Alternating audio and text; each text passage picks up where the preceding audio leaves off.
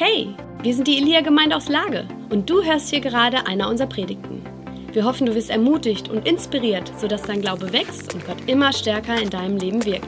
Sei gesegnet und nun viel Spaß mit dieser Predigt.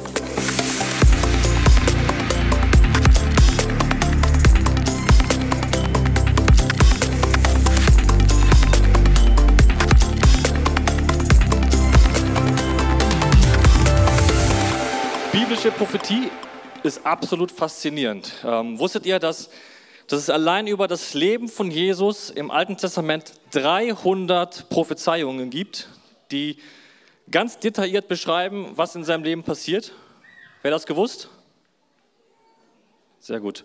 Alleine in 24 Stunden, also in der Zeit, wo er verraten wurde bis zur Kreuzigung, sind, gehen 27 Prophezeiungen wortwörtlich in Erfüllung. Das ist ja Wahnsinn, oder? Es gibt ähm, einen Wissenschaftler, der heißt Peter Stoner, der hat ein Buch geschrieben, das heißt äh, Science Speaks. Und der hat äh, mathematisch berechnet, wie wahrscheinlich das ist, dass das passieren kann. Zuerst hat er berechnet, wie wahrscheinlich es ist, dass acht von diesen 300 Prophezeiungen auf einen Menschen zutreffen. Die Chancen stehen bei 1 zu 100 Billiarden. Und Jesus erfüllt 300 davon. Die Chancen sind gleich null. Das kann nicht passieren, wenn es nicht wirklich wahr ist. Wahnsinn, oder? Das hat mich total geflasht und auch die Zeit. Also wir haben ja gerade gesehen, die Prophezeiung von Zacharia 500 Jahre zurück, bevor Jesus überhaupt gelebt hat. Jesaja 700 Jahre und Mose noch viel, viel weiter zurück. Jo, wir sind gerade in einer Themenreihe. Ich weiß nicht, ob du das mitbekommen hast. Äh, wir sind jetzt äh, in dem dritten Gottesdienst vor zwei Wochen hat Tim gestartet und das war wirklich gewaltig. Die Themenreihe hat das Thema Jesus. Und mit dem Thema kann man nicht viel falsch machen. Äh, und Tim hat uns wirklich ganz eindrucksvoll gezeigt, wie Jesus einen roten Faden durch die ganze Bibel zieht. Und noch viel weiter, dass dieser rote Faden nicht irgendwo in der Bibel endet, sondern dass dieser rote Faden sich bis hin in dein Leben hineinzieht. Und äh, das Gewaltige ist, Tim hat uns gezeigt, dass Jesus auf jeder Seite der Bibel zu finden ist. Und wenn dein Leben ein Buch wäre, dann wäre Jesus auch auf jeder Seite zu finden. Ist das nicht heftig? Vielleicht hast du ihn noch nicht überall entdeckt, aber er ist da. Und das war so eine krasse Botschaft. Vielen Dank, Tim. Ähm, letzte Woche hat Matthias ähm, uns so einen gewaltigen Retter ähm, gezeigt, der das Joch über uns zerbrochen hat, das uns knechtet und uns frei macht. Und auch das war so eine gewaltige Predigt. Und ich ermutige euch, wenn ihr das nicht gehört habt, hört euch das an, hört euch die Podcasts an oder auf YouTube. Das war wirklich großartig. Und Jesus, wir möchten dir danken, dass du, dass du so einzigartig bist. Und wir danken dir dafür, dass wir gerade in einer ganz besonderen Zeit sind, hier auch als Gemeinde. Und wir beten, dass du nicht aufhörst, dich zu offenbaren. Wir beten, dass du dich heute zeigst, dass wir dich heute erleben und erkennen auf eine ganz neue Art und Weise, so wie wir es vorher noch nicht getan haben. Amen. Ich weiß nicht, ob oder wie du Jesus in deinem Leben erlebt hast. Vielleicht hast du ihn als Retter erlebt, das wünsche ich dir und hoffe, hoffe für dich, dass du das getan hast. Vielleicht lebst du schon länger mit ihm und hast ihn als den Weg erkannt oder den Versorger, den Befreier, den Erretter. Ähm, heute haben wir schon öfter mal durchklingen lassen, wollen wir uns mit Jesus als den König beschäftigen. Und jetzt mal eine ganz äh, kritische Frage für dich, gleich am Anfang. Äh, brauchst du überhaupt einen König? Wer von euch braucht einen König? Ja, ihr seid, ihr seid Christen hier. Ihr müsst das jetzt sagen, ne? Ganz ehrlich, wir leben gerade hier in Deutschland, wir haben nicht viel mit Monarchie zu tun, wir leben in einer Demokratie. Ähm, die, Macht ist verteilt auf verschiedene Schultern und wir erleben immer wieder, dass Menschen diese Macht missbrauchen. Menschen haben ähm, eine Autorität bekommen und immer wieder erleben wir, dass aus Egoismus, aus Machtbesessenheit, aus Gier wird diese Macht missbraucht. Ähm, und wir haben Autoritäten über uns, Lehrer, Politiker, Eltern. Und jetzt mal ganz ehrlich, wenn wir diese Erfahrungen ähm, auf einen König projizieren, können wir einem König überhaupt vertrauen? Das Volk Israel äh, der, das ja diese ganzen Prophezeiungen bekommen hatte, die wussten auch, irgendwann kommt ein König. Ähm, und sie hatten auch wahnsinnig viele Erfahrungen mit Königen. Sie hatten Könige in ihren eigenen Reihen. Wir kennen alle Saul, äh, David, Salomo, Hiskia, Ahab, wie sie alle hießen. Ähm, wir kennen fremde Könige, unter deren Herrschaft sie äh, gelebt haben. Pharao, Nebukadnezar in Babylon oder Artaxerxes oder wie sie alle hießen aus Persien. Und auch die Israeliten haben mit der Zeit wahrscheinlich ein Bild entwickelt, äh, wie ein König zu sein hat oder auch nicht irgendwie eine Vorstellung von dem, ähm, genau, wie ein König ist. Ähm, und sie hatten halt wahnsinnig viele Hinweise durch die Schrift. Und sie wussten, eines Tages kommt dieser Befreier, dieser König, der uns endlich von diesem Joch befreit. Aber wen haben sie erwartet? Was haben sie erwartet? Wie haben sie diese Prophezeiungen ausgelegt? Ähm, was dachten sie, was er tun wird? Und da möchte ich heute einfach mal mit euch ein bisschen drüber nachdenken. Ich weiß nicht, wie es euch ging, ich, äh, wo ich jünger war. Man hat ja diese ganzen Geschichten von Jesus immer gehört, ne? in der Bibel, in der Kinderstunde. Und ich habe mich als Kind häufig gefragt, warum eckt Jesus so dermaßen an immer überall? Der war doch eigentlich ein ganz netter. Der hat doch Leute geheilt, der hat äh, Brot verteilt und Fische, der hat Wasser zu Wein gemacht und eine Hochzeit gerettet. Warum wollten die den alle umbringen? Hat sich jemand schon mal die gleiche Frage gestellt? Oder noch viel schlimmer, Jesus kommt mit einem Esel nach Jerusalem reingeritten und äh, die Leute schreien Hosianna, dem Sohne Davids, und sie ehren ihn quasi als König. Und es dauert nicht lange Zeit, wenige Stunden, Tage, da rufen die gleichen Leute, kreuzige ihn und wollen seinen Tod. Hat sich jemand schon mal diese Frage gestellt, wie kann das sein, dass Menschen so schnell ihre Meinung ändern? Das äh, habe ich früher immer nicht verstanden. Und äh, ich möchte heute mit euch mal diese Fragen beantworten. Vielleicht kriegen wir da eine Antwort heute. Ähm, kurz vorab, hat jemand schon mal, ist jemand schon mal euch durch den Supermarkt gelaufen an dieser riesigen Wand Tiefkühlnahrung? Kennt ihr Tiefkühl-Mikrowellennahrung? Ist schon mal jemand drauf reingefallen? ähm, die Technik kann man ein Bild anwerfen. Du gehst äh, quasi durch den Supermarkt und dann siehst du diese leckeren Cannelloni Spinaci. Und dir läuft das Wasser im Mund zusammen. Und du kannst nicht anders und du kaufst das. Dann kommst du zu Hause an, völlig ausgehungert. Und dann reißt du die Packung auf und dann siehst du das. Denkst, okay, das sieht nicht aus wie Cannelloni Spinaci. Das äh, könnte irgendwas sein, aber du denkst, ach ja, das ist ja tiefkühl. Ich muss das ja erstmal in den Backofen stecken, damit das auch so gut aussieht. Dann backst du das auf und dann kommt das. Ah, lecker. Naja, dann denkst du dir, ach ja, auf dem Bild vor auf dem Cover, da wurde das so schön auf so einem Teller drauf drapiert. Und dann kippst du diese Packung auf den Teller drauf und denkst, jetzt kommt das Gute zum Vorschein und dann siehst du das. Ja, fantastisch, oder? Genau, das gleiche, dann einige sind auch ein bisschen gesünder unterwegs, die holen sich dann so eine Lasagne vegetarisch. Machen wir mal das nächste Bild. Sieht super aus, oder? Wie der Käse da so runterläuft. Mm, und dann machst du das in die Mikrowelle und dann hast du das. Guten Appetit. Auf jeden Fall, was wollte ich sagen? Manchmal hatte ich das Gefühl, dass die Menschen diese Emotion mit Jesus hatten. Sie haben dieses Bild von einem König auf diesem Cover und die denken, ja, der ist es. Und dann gucken sie dahinter und dann sehen sie, nee, doch nicht, das ist er gar nicht. Haben die Leute so über Jesus gedacht? Haben sie deswegen so schnell ihre Meinung geändert und gedacht, okay, an einem Tag dachten sie, okay, der ist es, aber was dann passiert ist, ist eigentlich nicht das, was sie erwartet haben und sie haben nochmal gesehen, nee, der kann das gar nicht sein. Lass uns heute Morgen mal versuchen, so ein bisschen zu denken die Leute im ersten Jahrhundert. Ähm, ganz entscheidend äh, finde ich eine Stelle, wo der Johannes, der Täufer, ist, ist im Gefängnis und er schickt seine Jünger zu Jesus. Und der, die sollen Jesus etwas fragen. Und ich lese das mal vor. Als aber, das ist in äh, Matthäus 11 von 2 bis 6, falls die Technik das einblenden möchte. Als aber Johannes im Gefängnis von den Werken Christi hörte, sandte er seine Jünger und ließ ihn fragen, bist du es, der da kommen soll? Oder sollen wir auf einen anderen warten? Jesus antwortete und sprach zu ihnen, geht hin und sagt Johannes wieder, was ihr hört und seht. Blinde sehen, Lahme gehen, Aussätzige werden rein und Taube hören. Tote stehen auf und Armen wird das Evangelium gepredigt. Und selig ist, wer sich nicht an mir ärgert. Ich weiß nicht, warum Johannes der Täufer ins, ins Grübeln gekommen ist oder warum er auf einmal gezweifelt hat. Er war ja eigentlich der, der Jesus auch in der Wüste angekündigt hat als den König.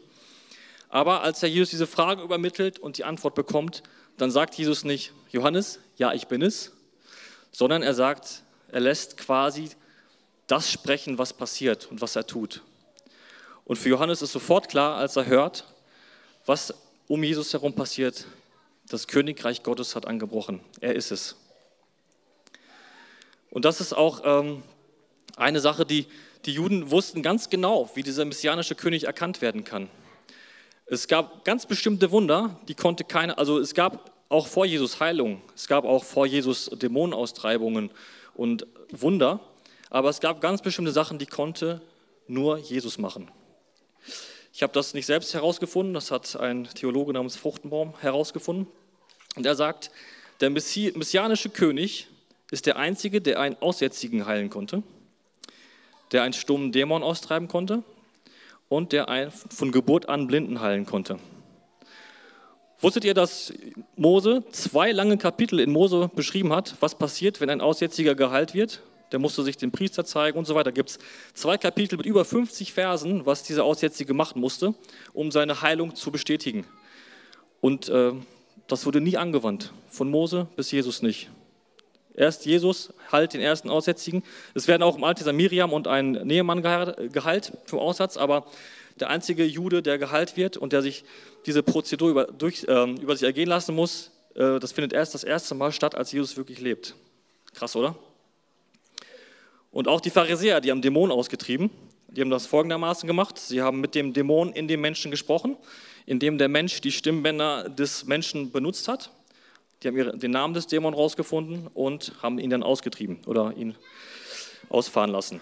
Aber ein stummer Dämon, mit dem kann man nicht sprechen. Und Jesus hat diesen stummen Dämon auch ausgetrieben. Auf jeden Fall, Jesus tut diese ganzen Dinge und die Menschen erkennen, das kann eigentlich nur der Messias sein, der messianische König, der kommen soll. Und die ganze Zeit, während er diese krassen Dinge tut, äh, redet er vom Königreich Gottes. Er redet vom Königreich Gottes und erklärt das, was er sagt über das Königreich Gottes mit den Dingen, die er tut. Und ähm, ja, jetzt wird es krass. Die, viele haben ihn als den Messias oder den messianischen König erkannt und die wussten, wenn wir diesen Menschen erkennen, der, der da kommen soll, der Befreier, dann wird er drei Dinge tun.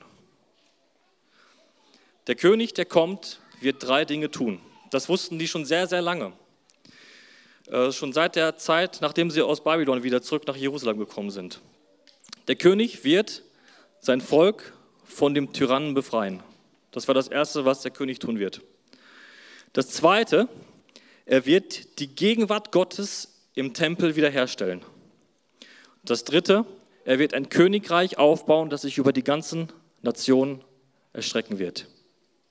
Das war ihre Hoffnung das worauf, war das, worauf sie gewartet haben. Er wird den Tyrannen besiegen, er wird den Tempel wiederherstellen und er wird ein Königreich aufbauen, das sich über die ganze Erde erstreckt. Lass uns mal schauen, was Jesus wirklich getan hat und ob er diese Anforderung erfüllen konnte. Wir kennen die Geschichte vom Volk Israel. Das ist ja eigentlich eine Geschichte voller Aufs und Abs. Wir kennen ähm, Kanaans, Sklaverei, äh, Exodus, Wüste, verheißenes Land, Exil. Das ist so eine Berg- und Talfahrt. Und ähm, was wir oft nicht wissen ist, zwischen dem letzten Buch der Bibel, Malachi, und dem ersten Buch des Neuen Testaments, Matthäus, da liegt eine Zeit von 500 Jahren ungefähr. Und über die Zeit steht in der Bibel nicht viel. Es sei denn, man liest die Apokryphen, die beschreiben diese Zeit so ein bisschen. Aber wenn wir wissen, was in dieser Zeit passiert ist, dann werden wir auch, glaube ich, erahnen können, ähm, was die Israeliten sich mehr als alles andere gewünscht haben. Wir wissen, ähm, Nebukadnezar hat die damals nach äh, Babylon geholt und äh, sie ins Exil geschickt. Danach wurde das babylonische Reich ist untergegangen und wurde von dem persischen Reich abgelöst. das war das Persisch, die persisch-griechische Periode, die wurden besiegt von den Ägyptern. Das waren auch nochmal 120 Jahre. Die wurden wieder besiegt von den Syrern. Und die wurden wieder besiegt von den Römern. Und jetzt sind wir in der Zeit von Jesus. Und in all diesen Perioden gab es verschiedene Herrscher, Könige, Machthaber, die über Jerusalem und Palästina geherrscht haben. Und die Juden äh, haben einen Tyrannen nach dem nächsten erlebt. Leute, die das Volk unterdrückt haben, es bedroht haben, es auslöschen wollten. Und ähm,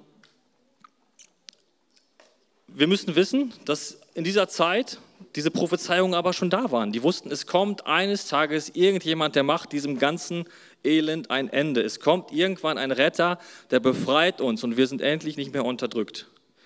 Und darauf haben die so sehr gehofft. Und Jesus war nicht der Erste, den die dafür gehalten haben. Es gibt äh, Vermutungen, dass einige dachten, dass Zerubabel damals der Messias ist, weil er den Tempel wieder mit aufgebaut hat. Dann gab es eine ganz, ganz, ganz schreckliche Periode, diese syrische Periode.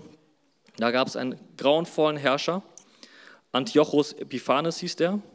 Der hat die Ägypter besiegt und den Thron bestiegen. Als nächstes hat er den Tempel entweiht, hat einen Altar gebaut für Zeus Olympus. Dann hat er den Juden verboten, ihre Religion auszuüben, hat sie öffentlich gedemütigt. Die mussten ähm, öffentlich, äh, hatte sie einige rausgepickt, die mussten vor allen anderen Schweinefleisch essen, was ja in ihrer Religion verboten war. Und in dieser Zeit gibt es einen Mann namens Judas Maccabäus. Der hat einen sehr, sehr blutigen Kampf gegen diese Anführer geführt, die besiegt, hat im nächsten Step den Tempel gereinigt, den Altar rausgeworfen und so weiter und hat dann die Herrschaft übernommen. Also der Judas Maccabäus hat den Tyrann besiegt, er hat den Tempel gereinigt und hat dann die Herrschaft übernommen. Aber als er die Herrschaft übernommen hat, hat er auf voller Länge enttäuscht. Und das Volk wusste, der ist es auch nicht. Und so ist Jesus einer in einer Reihe von Tyrannen, die geherrscht haben und Leuten, die aufgestanden sind ähm, und wie Leute gehofft haben, er ist es. Und dann passiert das, was ich gerade gesagt habe. Jesus kommt mit seinem Esel nach Jerusalem reingeritten und er wird gefeiert als König. Und dann, als nächstes geht er in den Tempel, er reinigt den Tempel. Was haben die Leute jetzt erwartet? Was haben die erwartet? Das nächste, was er tut, ist, er tretet den Römern so richtig in den Hintern. Aber was passiert? Jesus wird gefangen genommen von den Römern. Jesus wird bespuckt, beleidigt, gedemütigt, ausgepeitscht und wird so vor das Volk gestellt. Und das Volk denkt, nee, der kann es nicht sein. Das kann nicht der sein, der uns befreit. Und alle rufen, kreuzige ihn. Als ich das so gelesen habe, dachte ich, okay, ich kann die Leute doch so ein bisschen verstehen. Sie müssten wirklich sehr enttäuscht gewesen sein. Aber sie haben zu dem Zeitpunkt noch nicht verstanden, was hier gerade passiert. Hat Jesus den Tyrannen besiegt? Er hat den Tyrannen besiegt, aber nicht das römische Reich. Jesus wollte nie gegen das römische Reich kämpfen. Er hat den Tyrannen aller Tyrannen besiegt, den Vater der Lüge, den Widersacher, den gefallenen Morgenstern, den Sohn der Verdammnis, den Verführer, indem er der Schlange den Kopf zertreten hat. Er hat am Kreuz bezahlt und ist auferstanden und hat auf so viel größere Art und Weise, wie Leute sich das vorstellen konnten, den Tyrannen besiegt, der die ganze Menschheit knechtet, der ein Joch auf die ganze Menschheit gelegt hat. Und ich möchte euch einmal Kolosse 1 von 13 bis 14 vorlesen. Er hat uns errettet aus der Herrschaft der Finsternis und er hat uns versetzt in das Reich des Sohnes seiner Liebe, indem wir die Erlösung haben durch sein Blut, die Vergebung der Sünden. Und das ist so krass. Jesus hat diese Vorstellung von diesem Sieg so übertroffen. Ähm, und ich bin so dankbar für Matthias, der uns das letzte Woche so krass demonstriert hat, wie Jesus das Joch über uns zerbrochen hat. Okay, hat Jesus den Tyrannen besiegt? Hat er. Dann wollen wir uns den zweiten Punkt mal angucken, die, der Tempel. Der König, der kommt, wird den Tempel wiederherstellen und die Gegenwart Gottes wird wieder spürbar im Volk Gottes sein. Warum war der Tempel für die Juden damals so wichtig? Was war da so ja, Besonderes dran? Und ich glaube, jeder, der schon mal im Hauskreis von Lena war, Stiftshütte Hauskreis, der wird wissen, warum. Ähm, der, das Vorläufermodell des Tempels war die Stiftshütte. Die Stiftshütte war ein Ort, wo Gottes manifeste Gegenwart wie eine Schikina-Wolke auf dem Zelt lag. Es gab keinen Zweifel für das ganze Volk, Gott ist hier mitten unter uns. Die Gegenwart Gottes ist hier.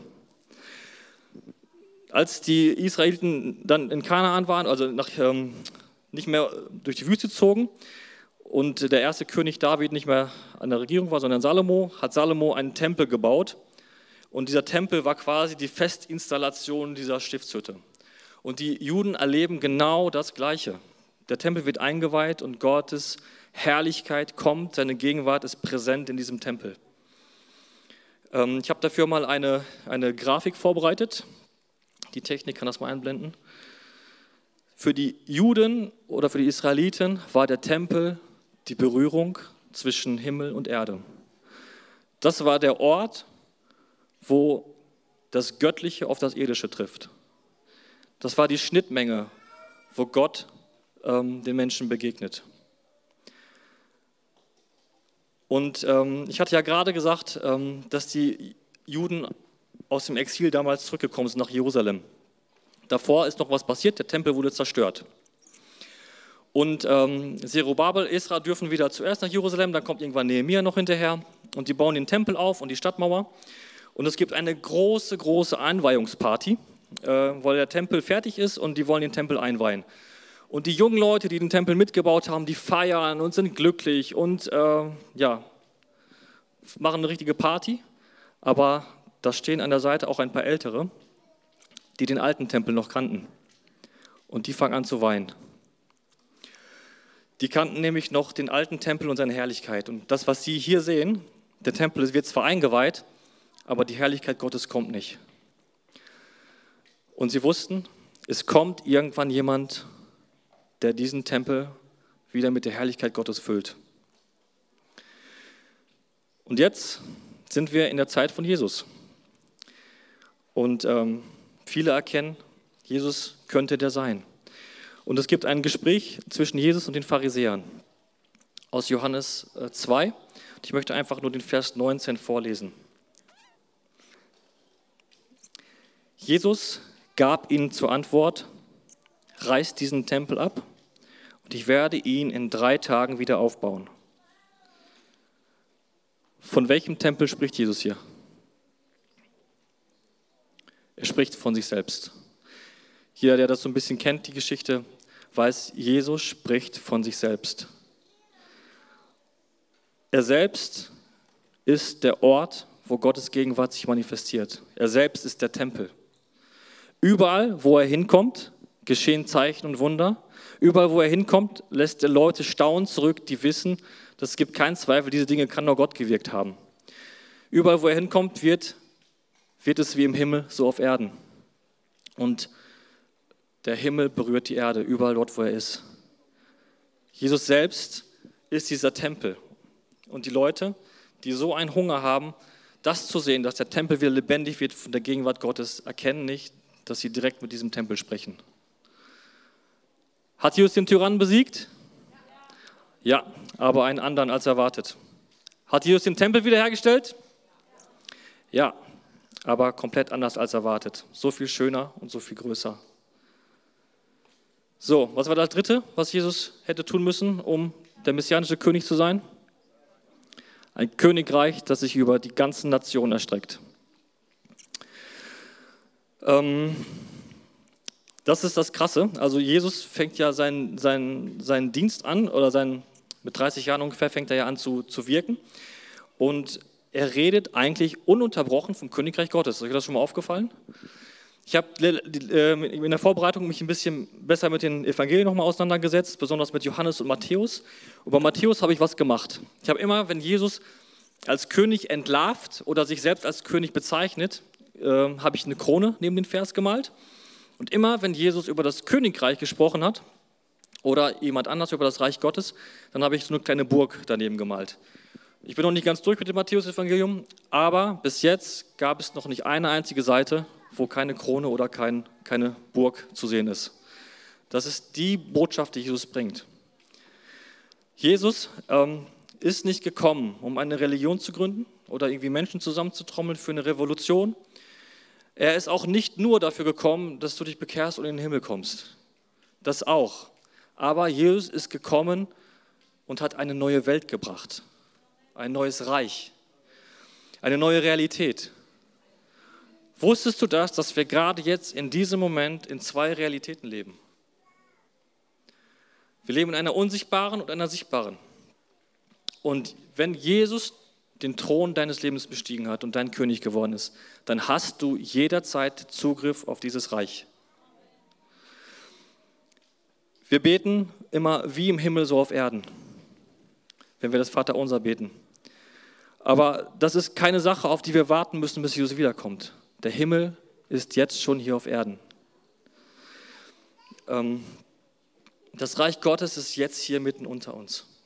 Ich habe letztens ein Buch gelesen von einem Mann, äh, der hieß Frank Krause, und der hat, der hat ein ähm, tolles Bild dafür gebraucht. Die Technik kann das vielleicht auch mal einblenden. Er sagt, ähm, wir stehen ständig auf dieser Schwelle zwischen diesen zwei Reichen. Und diese Reiche werden quasi getrennt wie so ein Vorhang. Aber das ist kein schwerer Vorhang. Wir können diesen Vorhang einfach beiseite schieben und in das Himmlische greifen und das in das Irdische holen. Und dieses Bild fand ich so schön. Wie, wie ist das praktisch?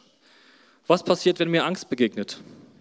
Dann schiebe ich den Vorhang an die Seite, greife in den Himmel und bekomme göttlichen Frieden, der alle menschliche Vernunft übersteigt. Wenn ich mit Zweifeln konfrontiert bin, dann ähm, schiebe ich den Vorhang zur Seite und greife in den Himmel und hole Glauben, der Berg versetzt. Wenn ich mit Krankheit konfrontiert bin, dann schiebe ich den Vorhang zur Seite und berühre das Gewand des Königs und Heilungsströme fließen. Vielen Dank für euer Zeugnis, Tini. Das ist eigentlich genau das, was ich hier sage. Das habt ihr getan letzte Woche. Ihr habt diesen Vorhang einfach zur Seite geschoben und das Göttliche auf diese Erde geholt. So stark und so toll, dass ihr das erlebt. Sehen wir das in unserem Leben? Ist das für uns real? Erkennst du Jesus vor deiner Nase, denn er ist die ganze Zeit da. Er redet nicht nur von seinem Reich, er demonstriert das. Jetzt möchte ich dir mal eine Frage stellen und dich bitten, dass du mal ganz ehrlich zu dir selber bist, ob du das wirklich so mit Ja beantworten kannst. Regiert Jesus heute, hier und jetzt? Regiert der Könige, der Könige in diesem Moment? Oder müssen wir darauf warten, dass er irgendwann kommt und diesen Scherbenhaufen aufsammelt, den wir Menschen hier hinterlassen haben? Regiert Jesus, wenn du den Fernseher einschaltest und das ganze Chaos siehst? Wenn du die Spaltung in unserer Gesellschaft siehst?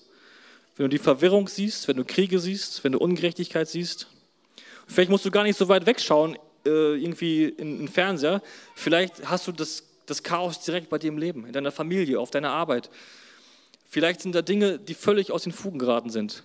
Kannst du von ganzem Herzen sagen, mit Glauben, Jesus regiert? Der König regiert. Er hat alles in der Hand. Ich glaube, er tut es. Er thront in unserem Herzen, wenn wir ihm diesen Platz gegeben haben. Und er gibt uns diese Autorität, diesen Vorhang zur Seite zu schieben. Und ich habe gerade gesagt, ähm, der König, der kommt, wird ein Königreich errichten, das sich über alle Nationen erstreckt. Und ich möchte mit euch einen Vers lesen aus 1. Korinther 3, Vers 16. Wisst ihr nicht, dass, der Tempel, dass ihr der Tempel Gottes seid und dass Gottes Geist in eurer Mitte wohnt? Und jetzt wird es krass. Ich habe gerade gesagt, Jesus war 30 Jahre auf der Erde und als Jesus auf der Erde war, war er der Tempel, der Ort, wo Gott das Göttliche dem Irdischen begegnet. Und jetzt fährt Jesus in den Himmel auf und schickt seinen Geist. Und was passiert? Wir werden zum Tempel Gottes. Wir werden der Ort, wo Himmel und Erde sich berühren. Gott regiert die ganze Welt. Und wisst ihr, wie er das tut? Durch uns. Er regiert durch Menschen, die ihr Vertrauen diesem König geschenkt haben der sich komplett selbst hingegeben hat. Er hat uns gezeigt, wie ein König regiert. Er hat seinen Untertanen die Füße gewaschen, er hat die Kinder zu sich gelassen. Er ist zu denen gegangen, die verloren sind, die Kranken, die Ausgestoßenen von der Gesellschaft. Er hat Wunder getan, er Zeichen Er hat uns gezeigt, ähm, in seiner ganzen Liebe und in seiner ganzen Barmherzigkeit, wie ein König zu regieren hat. Und das tut er immer noch durch uns. Ist das nicht krass?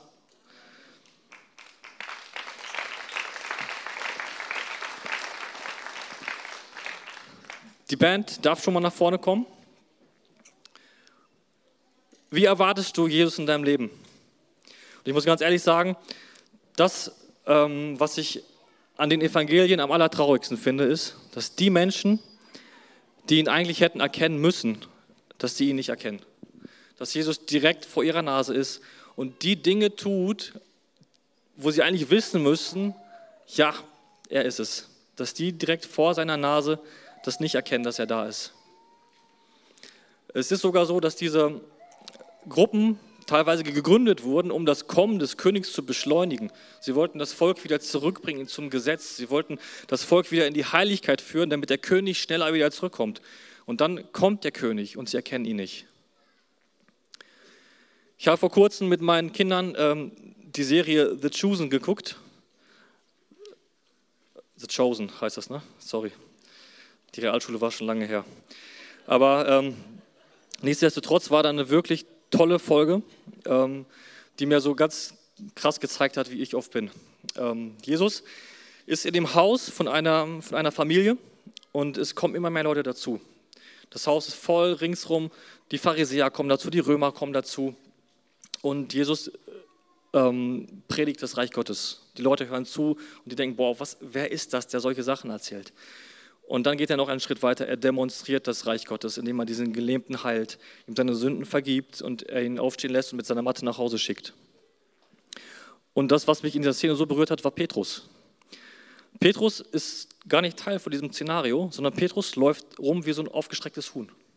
Er versucht irgendwie einen Fluchtplan auszuarbeiten, dass falls die Römer kommen, dass Jesus durch die Hintertür abhauen kann. Dann schaut er, welche Leute hören hier eigentlich zu? Sind das Leute, die zuhören dürfen? Ähm, dann tut er so, als ob er der Bodyguard wäre und schirmt einige Leute ab von Jesus. Und er tut und tut und tut und tut und tut, während Jesus das Königreich gerade lebt. Und da habe ich so gemerkt, das bin so oft ich. Jesus äh, baut sein Reich und ich bin oft so beschäftigt mit so vielen guten Dingen, die ich für ihn tue und merke oft gar nicht, dass ich verpasse, was er gerade tut. Und ähm, ich wünsche uns das einfach so sehr, dass wir, äh, dass wir verstehen, dass wir diese Audienz bei diesem König jederzeit haben können. Er lebt in uns. Ich möchte euch ein Zitat vorlesen von Teresa von Avila. Sie ist eine Mystikerin aus dem 16. Jahrhundert. Und sie sagt, ähm, hätte ich früher erkannt, was ich jetzt weiß, dass der winzige Palast meiner Seele einen so großen König beherbergt, dann hätte ich ihn nicht so häufig darin alleine gelassen. Amen. Wo sind die Menschen, die zulassen, dass dieser König durch sie regiert? Wo sind die Menschen, die ihre Umgebung beeinflussen und zulassen, dass der Himmel diese Erde berührt? Wie im Himmel, so auf Erden. Das beten wir jede Woche. Wo sind die Menschen, die wissen, dass sie vor Gott nichts vorzuweisen haben? Die mit den Trauernden trauern. Die Menschen, die sanftmütig diese Welt in Besitz nehmen. Wo sind die Menschen, die nach Gerechtigkeit hungern und dürsten? Die Barmherzigen, die sich erbarmen. Wo sind die reinen Herzens, die ihren König geschaut haben? Und gerade in dieser Zeit, in der wir leben, wo sind die Friedensstifter, die das Geteilte wieder zusammenbringen? Hat Jesus den Tyrannen besiegt? Hat er den Tempel wiederhergestellt? Hat er das Königreich aufgebaut, das sich über die ganzen Nationen erstreckt? Lasst uns diesem wundervollen König vertrauen und lasst uns die Menschen sein, durch die dieser König dieses Reich baut. Amen. Wir hoffen, du hast diese Predigt genossen und bist jetzt neu motiviert. Wenn du mehr über uns erfahren möchtest und Hunger nach mehr hast, dann komm doch einfach bei uns vorbei und erlebe es live. Ich hoffe, wir sehen uns. Mehr Infos über uns findest du unter elia-lippe.de.